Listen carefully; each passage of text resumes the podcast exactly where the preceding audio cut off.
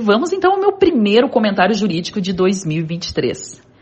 Vamos conversar sobre fases pré-processuais e os combinados antes de fechar o negócio.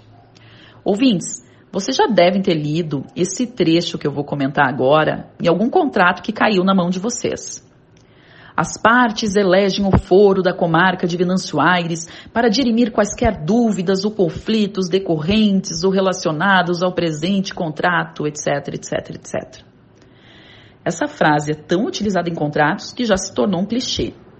Só que, geralmente, o que não se percebe é que isso já é um negócio jurídico pré-processual. Isso é, ele é realizado no momento anterior a uma eventual futura ação judicial, se ela vai acontecer ou não, nós não sabemos, mas isso é uma fase pré-processual. E é tão clichê o uso, por exemplo, dessa cláusula de foro de eleição, que a gente nem questiona mais ela.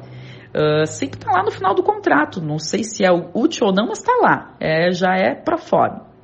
Mas faz toda a diferença o ajuste antes de assinar um contrato. E eu vou dar um exemplo. Algum contrato que sua empresa, que você vai celebrar com uma empresa de São Paulo.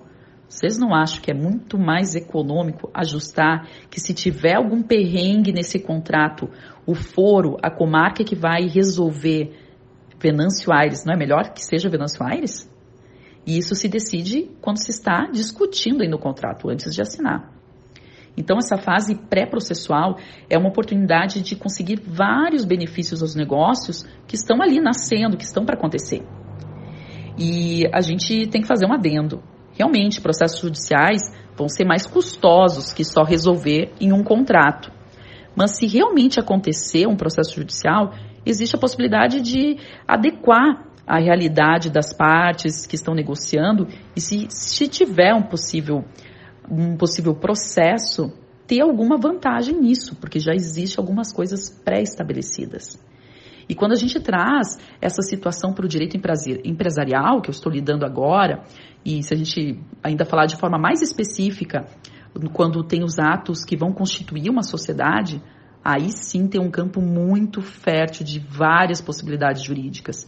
E esses pequenos cuidados prévios vão levar ganhos muito significativos ao longo da vida dessa empresa. Mas convenhamos, ouvintes, são poucos, realmente poucos, aqueles que realmente se preocupam com as brigas que vão acontecer no futuro da empresa. Quem está abrindo uma empresa, ela está com, com sonhos à flor da pele, está super empolgado. Isso vem em primeiro lugar. E daí aquele papel chato, via de regra, né, de, de preocupação, a gente deixa para quem? Para os advogados, eles que estão acostumados né, a lidar com pepino, com os problemas dos outros. Mas será que a gente só coloca no, no colo dos advogados esse problema depois? Não. Ao contrário desse pensamento, o papel de um advogado, de uma advogada na constituição de uma empresa é de prevenir esses conflitos, antecipando ou se conseguir diminuir os, os pontos de divergência que vão ter entre os sócios. E é também do advogado o papel de refinar essas vontades e traduzir isso, colocar no papel em forma de cláusulas, com um acordo entre as partes, entre os sócios. Os negócios jurídicos pré-processuais, portanto, têm o objetivo de estabelecer essas regras e reger eventual conflito judicial entre os sócios, mas vai ser de forma mais harmônica, mais personalizada. Tá, ok, Rita, mas e de que forma mais prática isso pode acontecer? Calma, pessoal. Vamos então aos exemplos do mundo real. O que posso dar de exemplo? Podemos colocar, então, à disposição no contrato de uma obrigatoriedade de fazer uma perícia contábil ou uma perícia nos computadores das empresas antes de entrar com uma ação judicial. Nós podemos definir uma determinação que algum bem não pode ser uh, penhorado, alguma, algum bem de parte de, algum, de alguma das pessoas que está sendo contratada. Ainda a gente pode estipular que determinados documentos eles precisam ser disponibilizados a outra parte previamente antes de ocorrer uma ação judicial, ou utilizar provas emprestadas de outros processos, bem como celebrar qual que vai ser a cidade que vai ser resolvido esses perrengues que nós chamamos de foro de eleição. Isso foi minha provocação inicial do comentário, de, do comentário jurídico de hoje. Tá, e quando a gente tem empresas familiares, então, o processo realmente original é concebido para quê? Para resolver uma briga, uma lide. Só que quando a gente tem conflitos entre pais e filhos, avós, enfim, a família, No caso de empresas familiares, é um juiz, é uma terceira pessoa que não conhece a família que vai resolver.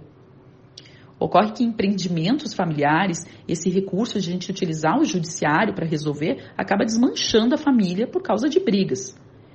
E então combinar esses acordos, essas regras de contratos antes desse desenrolar das coisas pode trazer mais uma realidade para o núcleo familiar e até prevenir ações judiciais futuras, deixando todo mundo mais tranquilo de como vai ser o regramento daquela situação a ser contratada ou da empresa que está sendo aberta.